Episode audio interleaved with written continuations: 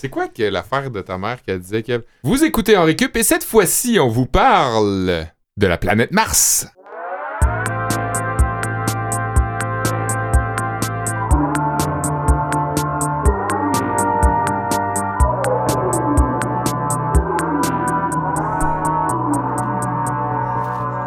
Salut mon vieux, tu m'as jeté sur une nouvelle planète.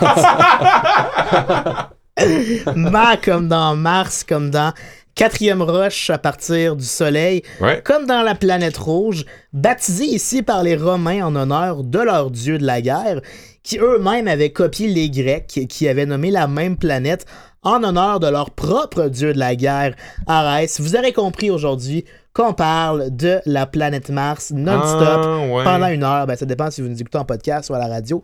Mais on va consacrer cette émission uniquement à cette planète qu'on en, habite- qu'on en habitera peut-être un jour dans un futur pas si lointain. On espère bien. Je me suis pas présenté, Kevin Breton, bien heureux de vous retrouver en compagnie de Sébastien Blondeau et Allô? d'Olivier Bradette. Bonjour. Bonjour, euh, messieurs.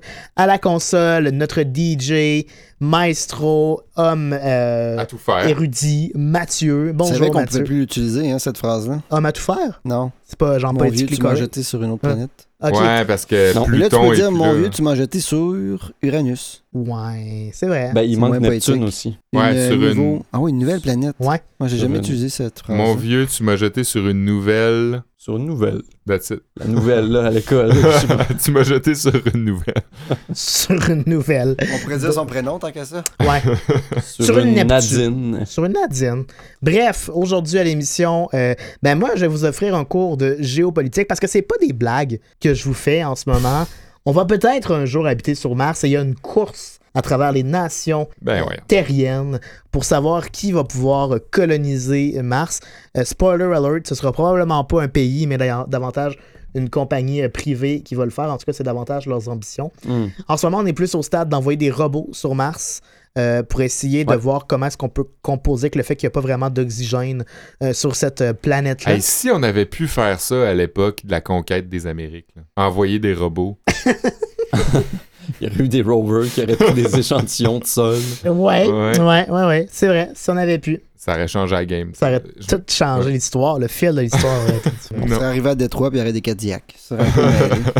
C'est une référence à la semaine passée, ça. Ouais. La semaine passée, on la parlait des villes fantômes et on a effleuré l'histoire de Détroit. Si vous voulez réécouter ça, Ben, ouais. Effleuré, plus qu'effleuré, on est allé de, de fond en compte. quand même, quand même.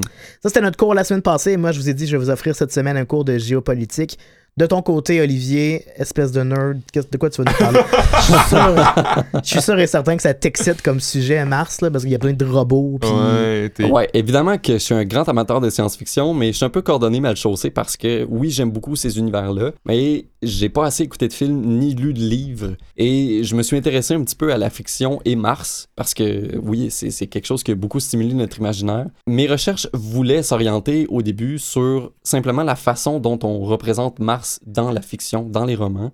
Sauf que j'ai constaté au fil de mes recherches que, à mesure que les avancées, que les découvertes qu'on a faites par l'exploration spatiale sont arrivées, Mars a été représenté complètement différemment dans la fiction. Et je vais vous montrer les deux principales périodes Mhm. avant l'exploration spatiale moderne et après, qui dénotent une certaine différence dans l'interprétation et la représentation qu'on fait de la planète Mars. Ça, c'est vrai que c'est c'est super riche aussi, parce que moi, j'avais. Ma première idée, c'était de faire un cours de littérature, parce qu'il y a tellement d'œuvres Mhm. euh, qui ont été inspirées par la planète Mars, que ce soit au cinéma ou ailleurs. Puis ça m'a fait penser, euh, je discutais avec un des techniciens canadiens, puis nous, on parlait du, de la série télévisée britannique Life on Mars, euh, qui a vraiment rien à voir avec la science-fiction.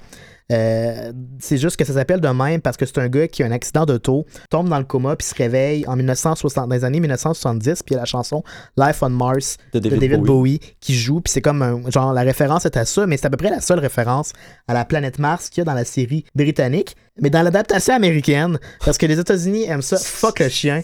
Euh, puis là, spoiler alert, mais tu sais, anyway, vous l'écouterez probablement pas. Si vous êtes pour l'écouter, écoutez la version britannique. Ils ont comme coupé court à la série à deux saisons. Puis finalement, le gars a voyagé voyagé dans le passé parce qu'il était un astronaute en route vers Mars dans une simulation de rêve pour pas qu'il s'ennuie trop. Puis il y a eu un bug à un moment donné qui a fait qu'il s'est ramassé dans les années 70. C'était, ça n'a rien à voir avec le reste Non, de l'histoire, tu sais. Fait que bravo. Genre, comment prendre au sens littéraire un titre qui devait Ouais. être figuré au était départ? juste. Ouais. Ouais, ouais, ouais. C'est comme si Véronica Mars, la série télévisée, on apprenait à la fin que ça se passait sur Mars. Alors que ça n'a Ou- rien à Ou voir. c'est une martienne. genre. Ou c'est une martienne, genre, ouais. Ouais, ouais, ouais, ouais. Sinon, j'ai pas vu le film avec Matt Damon. Non, Ah, moi non, oui. moi non plus. Je l'ai vu avec euh, ma copine Esther qu'on salue, puis j'étais content parce que justement c'est un film qui se passe sur Mars, donc j'étais bien excité, mais je Hmm. trouvais pas que bon c'est Matt Damon qui se retrouve seul sur Mars, la prémisse et le titre le disent aussi. Le titre, c'est pas Seul Matt sur Mars. Damon. Matt Damon seul se retrouve seul sur. En ça fait, finit. je, je trouvais que ça débordait un petit peu trop du côté de la comédie. Ouais. Genre, t'es tout seul sur une station de terraformation de la planète Mars où on essaie de faire des tests scientifiques. Puis il se la joue un petit peu trop comme beau gosse, tough guy qui a peur de rien, puis que Ouais. tout chie à un moment donné, puis il y a comme une implosion, une dépressurisation de son habitacle. Euh, ça va vraiment mal, mais comme on dirait qu'il prend presque en riant. Ça, ça m'a fait un petit peu décrocher. Assez Genre. Le gars, ouais, c'est ça. J'aurais aimé que ce soit un petit peu plus comme un thriller, mais c'est Comme s'il savait qu'il était sur caméra puis qu'il voulait se la jouer bad Ben, boy. ça l'est un petit peu, thriller, à certains moments, mais c'est ça. C'est un petit peu trop joué l'américain bad boy qui Ouais. a peur de rien. anyway. J'aurais aimé qu'il y ait un petit peu plus de détresse psychologique dans le personnage. J'y aurais cru un petit peu plus. C'est-tu Matt Damon qui est laissé que Brad Pitt dans Armageddon Non, c'est Josh Hartnett. Ça, je sais pas. Je pense que c'est Josh Hartnett. Matt Damon est seul sur une planète dans le film Interstellar, Ah, il est seul souvent sur des planètes. qui Matt était une Damon. planète glacée. Là. Ça avait été tourné en Islande euh, sur des glaciers, mais c'est un petit peu la même affaire. Là. Genre Matt Damon seul sur une planète qui euh, pogne une coche. Là. Moi, le seul film que j'ai vu qui se passe sur Mars, c'est le film des années début 2000 où il y a des fantômes Hey, sur Mars. je le sais. Ça s'appelle Ghost on Mars. Genre... Pour vrai? Oui. Ah oui, Hey, ouais, ouais. On est content. vraiment pas dans la subtilité Je des. suis content, je suis content que tu t'en souviennes parce Ouais. que j'avais aucune idée. Je me souvenais à peine de ce que c'était le film, là, mais j'ai juste des images de, de comme des, du sable rouge, puis comme des, des, des astronautes qui capotent, puis ils comprennent pas qu'est-ce qui se passe. là. Mais Ouais. c'est pas tant des vrais fantômes. Moi, je me rappelle l'avoir écouté, puis m'attendre à un film d'horreur, puis qu'il y ait des fantômes, puis que ça soit spooky. Ouais. Mais c'est plus comme une forme de vie biologique, invisible, tu sais. Ouais, ouais, C'était ouais. bien décevant comme film. Ouais. Bien, bien décevant. Je repense euh, au film de Matt Damon, c'est pas Alone on Mars, c'est The Martian, la version Ouais. anglaise. La version française a été traduite pour Ah Seul ouais, sur Mars. Bref, de ton côté, Sébastien, ton cours aujourd'hui consacré à la planète Mars. Ouais, un petit cours de géographie pour se situer euh, parce que ben on connaît euh, on connaît bien peu de choses sur Mars en tant que tel. On entend beaucoup de choses, mais comme dans les détails, euh, la géographie de Mars en tant que telle, on la connaît pas. Euh, donc, si on veut s'y aventurer, aussi bien euh, se, se préparer, hein, qu'est-ce qu'on fait quand on va en voyage? Mhm. On, se fait une on, liste. on se fait une liste, on s'informe sur le pays où on va. Donc, un On peu dans la même, euh, la même optique, je vais vous, euh, vous parler un peu de, de la météo là-bas, puis euh, des, des types d'attractions qu'on peut avoir. On consulte le Lonely Planet. Lonely Planet, pour revenir aux deux euh, grands thèmes de cette émission. Ben, la solitude et Mars. solitude et Mars. Hey, si vous voulez entendre parler de solitude, notre épisode 10 parlait de On solitude. fera un justement. mash-up à un moment donné. Puis euh, j'ai mêlé Ben Affleck et Matt Damon dans Armageddon. C'est Ben Affleck euh, qui pousse. Ah, Euh, voilà. qui Ben voilà. La table est mise pour cette émission consacrée à la planète Mars dans un instant. J'en parlais en introduction, il y a un nouvel engouement pour l'exploration euh, spatiale. La Chine, les Américains, les Russes, les compagnies privées ont tous démontré leur intérêt à remouter, repousser, dis-je bien, les limites de la découverte euh, aérospatiale les dernières années ou plutôt les derniers mois, alors que Seb, c'est Seb est pas d'accord. Excuse-moi, c'est juste Je suis drôle. vraiment pas d'accord. Le verbe remouter. On s'entend que les Américains ont démontré leur intérêt à remouter, à repousser. Je comprends pas comment t'as fait pour te tromper. Comme pour. En tout cas, bref. je- Repousser, Excuse-moi. remouter. Ah, bref. Excuse-moi. repousser les limites de la, dé- Ouais. de la découverte aérospatiale. Parce que dans les dernières années, euh, on a eu ben, l'entrée sur scène de, de- nouveaux grands joueurs privés, privés comme la compagnie SpaceX d'Elon Musk. Euh, les États-Unis de Donald Trump ont annoncé qu'ils allaient mettre en, for- en, Autre en place compagnie privée. une oui qu'ils allaient mettre en, en place une force armée euh, spatiale qui a d'ailleurs inspiré une série qui sera sur Netflix avec Steve Carell qui est une fiction qui genre Ben, rit un peu de ça et la Chine elle compte devenir en 2020 la troisième nation à ramener des échantillons de la lune sur Terre grâce à un robot et ça devrait se faire d'ici la fin de l'année et ça c'est sans parler d'autres pays euh, comme euh, l'Inde le Japon les Émirats arabes unis ou encore euh, la nation européenne, qui ont tous également des ambitions dans le même sens, des ambitions cosmiques donc. Mars fait aussi partie de la cible de plusieurs de ces grands joueurs-là. Il y a eu des avancées notables ces dernières années dans la découverte de la planète la plus proche de la Terre, notamment par le biais du, robot Curiosity qui a été envoyé sur Mars par la NASA pour y prendre des photos. Euh, et donc, c'est donc une version améliorée de ce robot euh, baptisé euh, Mars 2020 qui sera envoyé cette année, en 2020, donc c'est bien nommé. Je sais que c'est un nom provisoire. Ils vont le rebaptiser. Ce serait Ouais, pas une mauvaise idée. C'est pas comme très un nom de marketing. code en ce moment. Ouais, ouais. Tu sais, Curiosity, c'était badass. Mars 2020. Bref, c'est ce robot qui sera en charge de peaufiner nos connaissances de la surface martienne. Euh, ce robot sera équipé de meilleures caméras de navigation et d'un meilleur ordinateur de bord pour générer des images et des cartes euh, pour ainsi mieux cartographier euh, les lieux.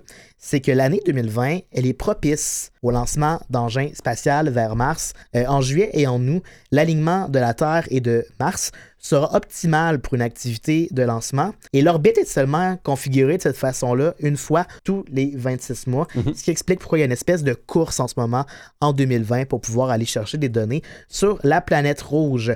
L'objectif de ce projet baptisé pour l'instant Mars 2020 trouver des preuves qu'il y a déjà eu de l'eau et possiblement une présence microbiologique sur Mars. Cet été, l'Europe va également envoyer un petit véhicule dans le cadre d'un projet de l'Agence spatiale européenne. Euh, donc, c'est une fabrication britannique qui est capable, elle, euh, celui-ci, de creuser, euh, un véhicule, oui, de celui-ci, de creuser jusqu'à 2 mètres dans la surface martienne pour pouvoir aller là récupérer des échantillons jusqu'ici inédits. Il faut dire que le robot de la NASA, Mars 2020, lui, ne sera pas euh, équipé pour euh, pénétrer aussi profondément le sol. Ce sera donc des extractions inédites.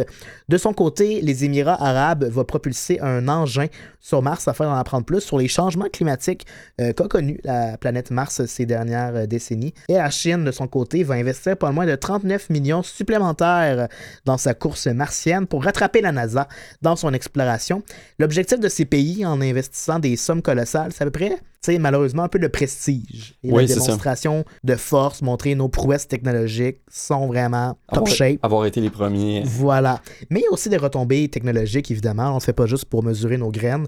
C'est-à-dire qu'on veut aussi établir une présence sur Mars qui pourrait éventuellement profiter aux compagnies de télécommunications, de navigation et de surveillance météorologique. Et dans l'absolu, évidemment, l'objectif, on espère être capable de transformer en oxygène le dioxyde de carbone qui se trouve dans l'atmosphère, une condition euh, transformer. on espère être capable de transformer en oxygène le dioxyde de carbone qui se trouve dans l'atmosphère, dis-je bien. Et ça, c'est une condition essentielle pour éventuellement pouvoir déployer euh, des êtres humains sur cette planète. Donc, cette question, à quand des humains? Ben, La NASA, elle, espère envoyer des visiteurs dans la prochaine décennie, en 2030, sur Mars.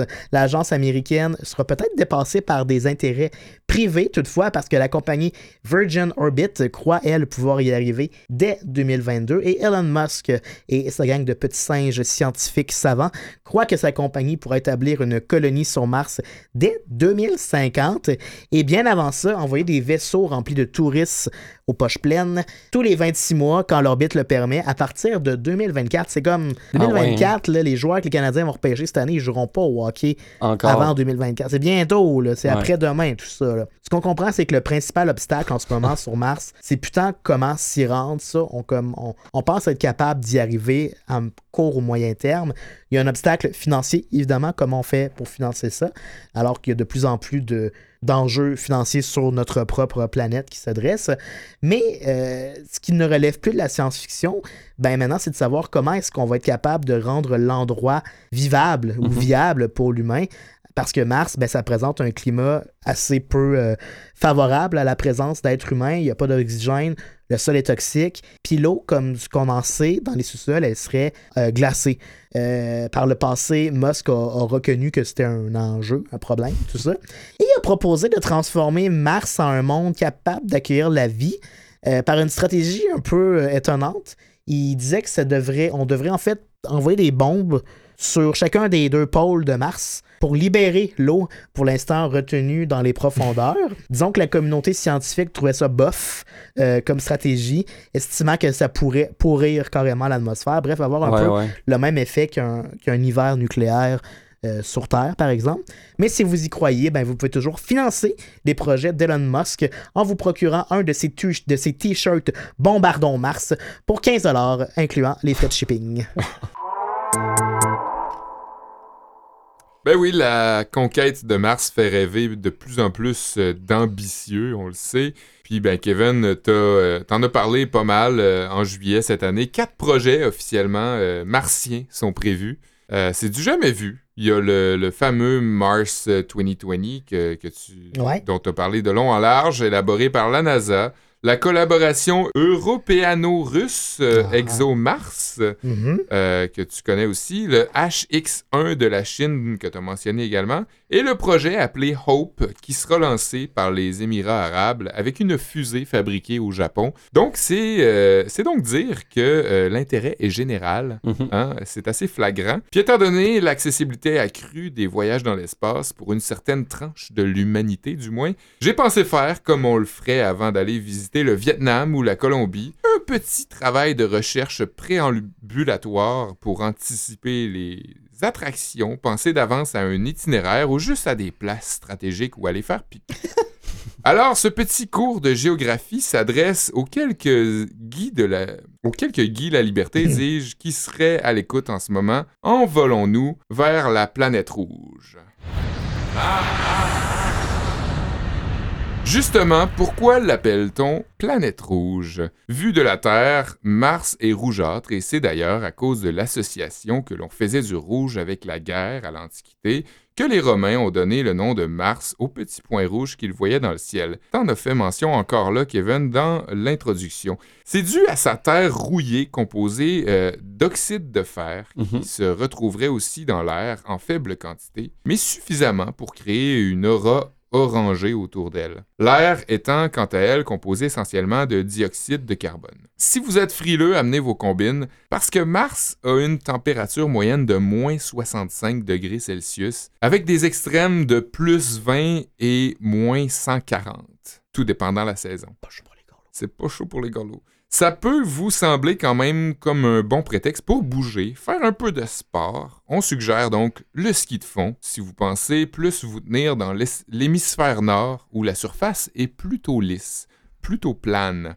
Ce qu'il y a de particulier avec Mars, effectivement, c'est la grande différence entre le nord et le sud. En haut de l'équateur, c'est des plaines de sable à perte de vue, probablement causées par une présence d'océans et de grands lacs qui Mhm. auraient entièrement disparu il y a 4 milliards d'années de ça. D'ailleurs, en 2018, il disait avoir découvert un lac souterrain d'eau salée situé à 1,5 km sous le pôle sud, ce qui est pas nécessairement confirmé parce que c'est des études à distance qui, qui, qui en, qui en faisaient mention. Euh, c'est pour ça d'ailleurs qu'ils vont faire euh, certaines... euh, Ils vont nuker ça. Ouais, c'est ça. Ils vont aller checker, voir si c'est vrai. Il ferait environ 20 km de large, ce qui est quand même euh, un, un pas pire lac. si l'envie vous prend d'aller faire un petit peu de plongée, sachez que l'eau est quand même fraîche. Pas de skin Quand dipping même- là-bas. hein. Quand même euh, un petit peu frette, euh, probablement gelée même. À la surface du pôle sud et du pôle nord aussi d'ailleurs, dans les périodes les plus froides, on peut observer des formations de glace, ce qui laisse entendre que peut-être, peut-être, on pourrait installer une patinoire, se partir une petite ligue, je sais pas, quelque chose comme ça. Ok, bottine. Ok, bottine. Rien de trop compliqué. Ben, la LNH euh, Pas de pense toujours à dégagement. l'expansion dans les C'est ça. prochaines années. Pierre-Carl Pelado est en tabarnak. Le seul petit souci avec le sport sur Mars, par exemple, c'est que l'adaptation du corps dans l'environnement risque de rendre ça un petit peu plus tough. Première des choses, la pression atmosphérique est environ 170 fois moins grande que sur Terre et elle varie beaucoup selon l'endroit où on se place sur le globe. Fuck it, ça. Ce que ça veut dire, ça engendrait un tas d'effets contraignants pour le corps, dont une certaine difficulté au niveau du speed skate. Euh, en plus, on sait qu'il n'y a pas vraiment de magnétosphère sur Mars, ce qui laisse le champ libre au vent solaire de Mhm. Souffler, entre guillemets, à la surface de la planète. On sait que même avec la protection d'une magnétosphère sur Terre, des fois, les orages magnétiques peuvent créer des surchauffes dans les transformateurs d'hydro et créer des pannes électriques. Ben, il y a eu une panne généralisée, c'est quoi, fin 80? Début 80? Je suis plus certain. Des vents solaires qui ont Je juste pas nous placer complètement, complètement plongé le Québec dans le noir Ah ouais? à cause Fait- de ça. ouais. Fait qu'on s'imagine que exposé à des radiations flambettes comme ça, Mars, euh, je vois pas comment on pourrait éclairer la glace la nuit sans craindre de se faire couper à mi-temps. hein. L'hémisphère sud, quant à elle, est plutôt montagneuse. Beaucoup de dénivelés ponctués de cratères et de fossés, modelés par des collisions d'astéroïdes et des formations de volcans. Car, eh oui, il y a des volcans à visiter sur Mars, plusieurs volcans, et pas n'importe lesquels, les plus gros volcans du système solaire. Mhm. Le plus gros imposant, euh, le, le- le- le- le plus imposant en fait, le Olympus Mons, Mhm. fait 21 229 mètres de haut au-dessus du niveau zéro qui a été défini par les astronomes et 22 500 mètres à partir du sol qui l'entoure. C'est quand même une bonne randonnée euh, à partir genre du, du 4, sol. 5, 4, 4, 5 stades olympiques. je, pourrais, je pourrais pas dire, mais c'est comme plus que le double de- du Mont Everest. Puis le, le, le plateau est étendu sur comme 600 km. Je pense que c'est Ouais, gigantesque. c'est vraiment large aussi. La formation d'aussi gros volcans est expliquée par le peu de plaques tectoniques qui engendrent moins de collisions, donc, qui sont diffuses. Ici, sur la Terre, c'est diffus, donc ça fait plusieurs petits volcans. Mhm. Sur Mars, il n'y en a pas des, des centaines, mais sont énormes. C'est moins éparpillé, donc, fait que la, la- la création se fait sur des spots très précis, ce qui explique la grosseur euh, des volcans. Sinon, pas si loin à l'ouest, à, à l'est, dis-je, d'Olympus Mons, il y a Valles Marineris, euh, la vallée des mariniers. Oh. C'est la structure de canyon la plus colossale du système solaire, encore là. Elle regroupe plusieurs petites régions, différents systèmes de canyons entrecroisés qui forment à vue d'oiseau une espèce de relief gigantesque s'étendant sur des kilomètres. Le fossé le plus impressionnant s'appelle Ius Casma et a une profondeur maximale de 9000 mètres à certains endroits. Et ce qui est assez intéressant de constater rendu là-bas, c'est à quel point les sillons ont été façonnés pour différentes raisons, par différents types d'érosion, Mhm. dues aux parois euh, parfois très lisses et d'autres fois très inconstantes. On peut lire une histoire distincte pour chacun des canyons. Chacun a comme sa personnalité, ses, ses petits défis à relever, ses repères. Très intéressant pour encore les randonniers, les randonneurs. À la fin de la journée, si vous aimez regarder le ciel étoilé, assurez-vous juste avant de checker la météo parce que les tempêtes de poussière, les nuages épais, les changements de température subites sont assez fréquents sur Mars. Mais si vous tombez pile poil au bon moment de la saison, ça peut valoir la peine euh, d'aller monter en montagne puis d'observer les deux lunes Phobos et Deimos. Euh, les deux ont une allure de patates euh, recettes, quand même assez difformes. Ils sont nommés d'après les deux jumeaux de Mars et Vénus là, dans la mythologie Ah. romaine. Et grecque aussi, dois-je le dire, c'est juste des noms différents. Phobos est très proche de la surface, quelque chose comme 6000 km à partir de la surface de Mars, tandis que Deimos est à 23 000 km de la surface de Mars, qui est plus loin, mais quand même assez proche si on compare, disons, à notre Lune, qui se Ouais. trouve à 384 000 km, euh, 384 400 km, euh, devrais-je dire, de la surface de la Terre. On voit que c'est des sat- satellites qui bénéficient d'une grande proximité avec leur planète. Une proximité qui me rappelle que ça nous gosse faire 10, 000 10 heures de char, en fait, pour aller en Gaspésie. Fait que pourquoi on ferait 258 jours de fusée pour aller sur des plages de rouille où ce qu'il n'y a même pas d'eau? On s'excuse, euh, Seb euh, est bien fâché. euh, Ça lui a quitté le Seb a studio. quitté. C'est un peu malaisant. Rouge de colère comme la planète Mars.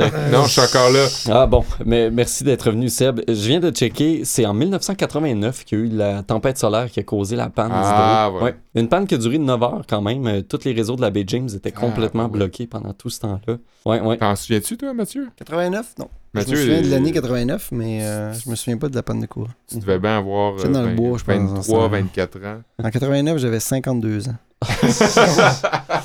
Attends, c'est arrivé. Pas. que la formation de la tempête et l'éjection de masse coronale du Soleil, c'est fait le 9 mars, mais l'impact et l'orage géomagnétique sur Terre, c'est fait le 13 mars. T'avais pas un huit cours, toi, euh? Oui, je, je, je m'enchaînais avec mon cours. mais je voulais juste donner un petit complément sur le tien. Merci. Hum, hum.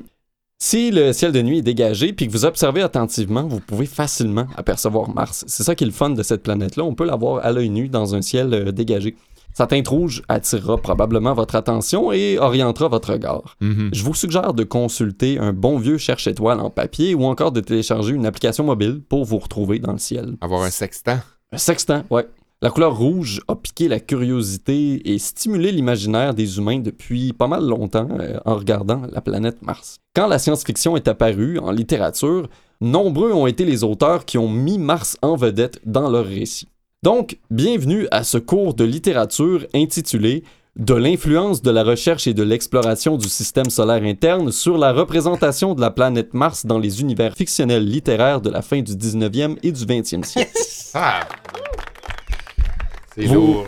Vous vous souvenez peut-être de notre épisode 8 dans lequel on avait parlé de la guerre des mondes euh, avec notre invité André Martineau. Ouais. Euh, Non, euh, notre, euh, j'ai aucune idée c'est quoi ça. notre cours, euh, en fait, le cours que j'avais fait portait sur euh, La guerre des mondes, l'œuvre de, de l'auteur britannique Herbert George Wells. C'est une œuvre iconique, probablement une des plus populaires dans le monde de la science-fiction. Mais elle n'est pas la seule à parler d'une civilisation martienne.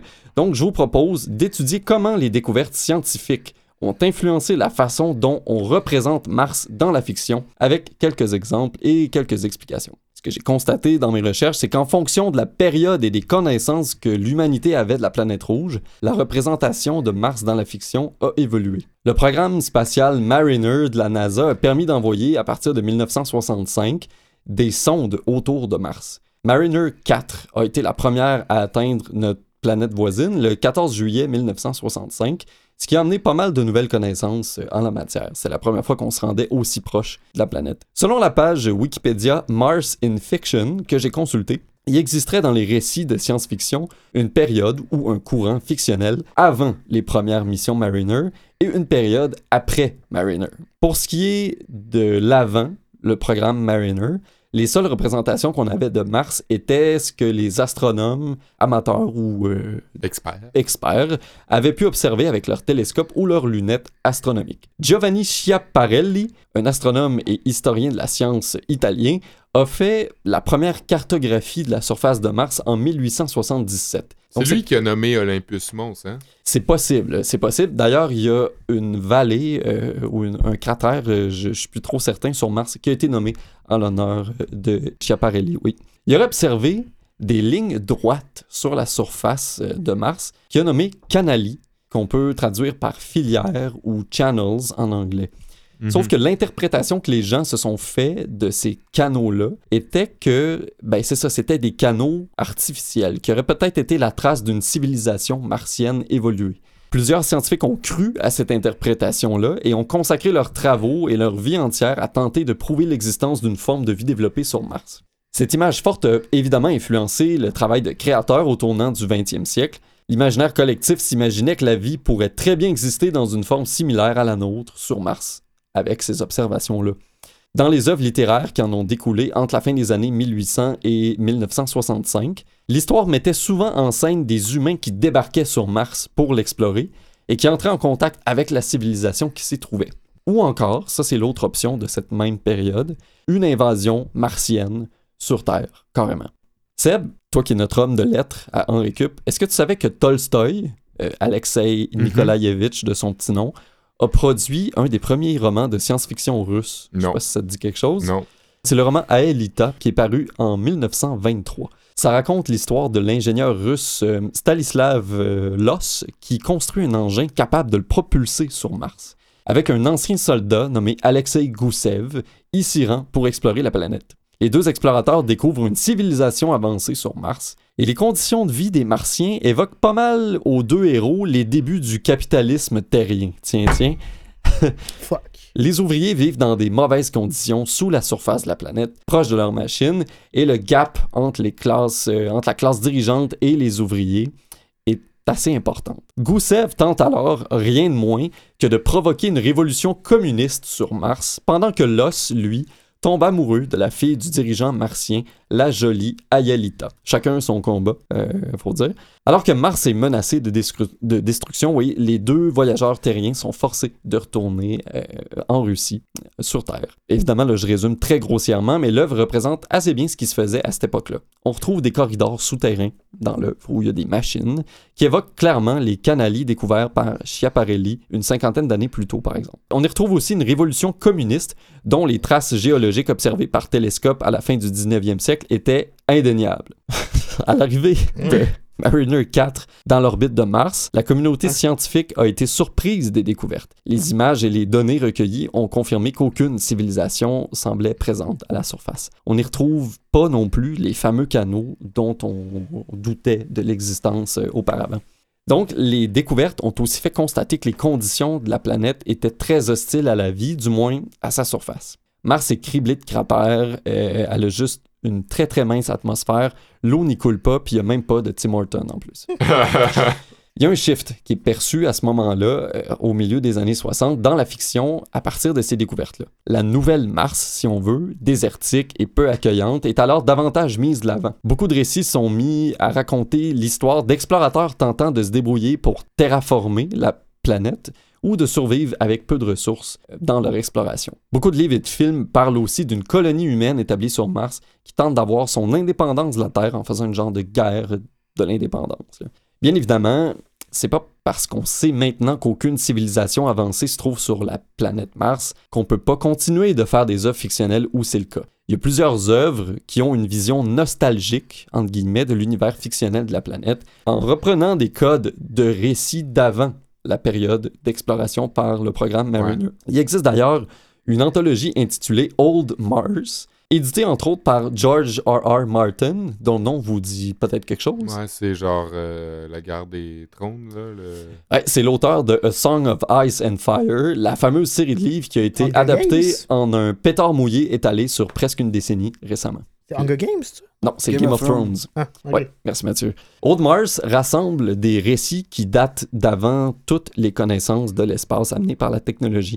Et selon l'éditeur Tor Books, cette période représenterait comme l'âge d'or de la science-fiction, dans une ère où les avancées technologiques de l'astronomie euh, euh, nous avaient pas encore biaisé dans notre perception de la planète. On y allait vraiment de notre propre interprétation, des déductions qu'on faisait, et c'était ça l'âge d'or, parce que l'imaginaire était stimulé à, son, à sa pleine capacité. À l'époque de Mars Attack. Ben, Mars Attack est plus contemporain. Évidemment, Mars Attack vient après l'exploration. Ouais. On connaissait, on savait qu'il n'y avait pas de, de- de civilisation. Mais oui, c'est ça, ce film-là s'inscrit quand même dans le courant pré-Mariner de l'exploration de Mars. Parce que il montre. Ah en parce fait, que Mariner, c'était en 65. 65. Euh, Mars Attack, c'est 96. Mhm. Ouais. Euh, on connaissait déjà euh, les, les quelques recoins de la surface de Mars, mais c'est ça, on, on montre une colonie, en fait, une civilisation de martiens sadiques qui pulvérise sans remords un des plus gros casts d'Hollywood pour un même film. Vous irez rechecker ça. Mais dans un sens, je peux comprendre aussi pourquoi on dit qu'avant l'exploration spatiale, c'était l'âge d'or de la science-fiction. En regardant, gardant l'exemple de Mars, de nos jours, même si on sait que les civilisations martiennes n'existent pas, on accepte de se les imaginer dans la fiction. À l'époque, en revanche, on faisait pas que se les imaginer, on se permettait peut-être aussi d'y croire un peu. Wow. Ça m'a fait penser, c'est quoi le nom de l'auteur que tu disais, le nom, euh, le nom- l'auteur russe? Toy Story? Tolstoy? Léon Toy, Tolstoy. Toy Story, non. euh, Non, Léon Tolstoy. je suis tombé sur un film qui s'appelle John Carter. Je sais pas si vous avez vu Ouais, un film de science-fiction. Pixar, là? Ça Ouais. me dit quelque chose. C'est ouais. Euh, ouais, mais je l'ai écouté, puis visuellement, c'est vraiment, vraiment très beau. C'est bon? Ouais, bah oui. Ouais. Ben oui, j'ai, j'ai, on boudera pas son plaisir. C'est justement un, un- un terrien qui se retrouve sur Mars qui tombe amoureux Ah, d'une princesse de Mars. Puis non, ça c'est intéressant. Mais Ah, ben, visuellement, c'est- ils ont bien travaillé. Il, C'est expli- expliquait ce flop-là de, de Pixar à cause du nom qui évoque absolument rien, tu sais. OK. À moins d'avoir une super grosse campagne marketing autour C'est du quoi le film. nom? Ouais. John Carter. Qui est comme Ah ouais. le nom le plus. Je suis vraiment tombé. tu Ben, t'as raison, parce que je suis tombé Ouais, sur ouais. ce film-là par pur hasard. À ne pas, euh, à ne pas mélanger avec euh, Jack Carter, avec Jack Carter. Il y a aussi Jeff Carter qui joue pour les Flyers. Véronique Cloutier aussi dans, dans Jack Carter. Ouais, ouais. Oui. Fait que c'est ce qui met fin à notre émission sur la planète Mars cette semaine. Messieurs, dames, c'était fort intéressant. Oui, quand même, hein? Mhm. J'ai juste oublié de dire que sur la planète Mars, je pèse 61% moins. Fait que je pèserais genre Ouais. 73 livres. Ce qui rendrait vraiment difficile ton speed skate. Ça serait plus tough. Probablement. Ça serait plus tough, effectivement. Et je pense que c'est complet. Je pense qu'on a fait un tour holistique et global de la chose. Il n'y a plus rien à dire sur la planète Mars. C'est comme encyclopédique ce qu'on vient de faire. C'est là. fini, on n'en parlera plus de Ouais. toute l'année. Non, la semaine prochaine, Vénus, on en approfondit. Qu'est-ce qu'on parle la semaine prochaine? De quoi qu'on parle? ben là, c'est. oh, tu sais qu'on a parmi notre équipe un nerd, Sébastien, Ah, ben oui. Mhm. qui a sûrement déjà fait des expos sciences. C'est sûr. Il en a fait sûrement plein, il en a gagné, sûrement, genre des volcans. Sûrement eu Ben, des, hey, des ça, c'est médailles. drôle. là. OK, la seule fois... Ben, on va parler d'Expo Science. euh, La semaine prochaine. prochaine, c'est ce qui s'en vient. J'ai participé, oui, à Expo Science régionale en Ah, 2001, je pense. J'étais en cinquième année.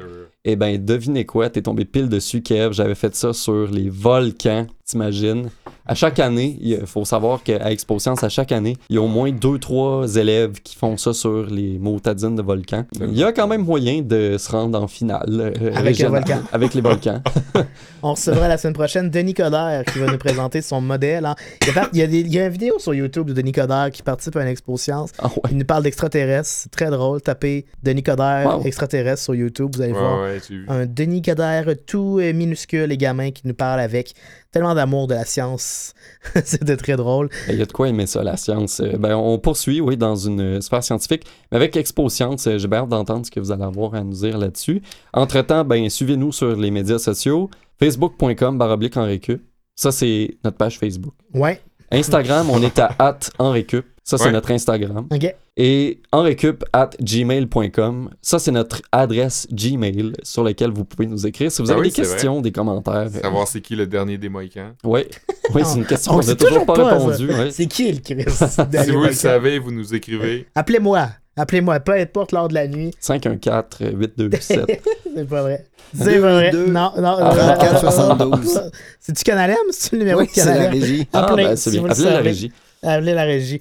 Merci beaucoup à vous tous. Merci à Mathieu avec ses, ses complémentaires d'informations, ses compléments d'informations toujours si pertinents. Merci à Olivier.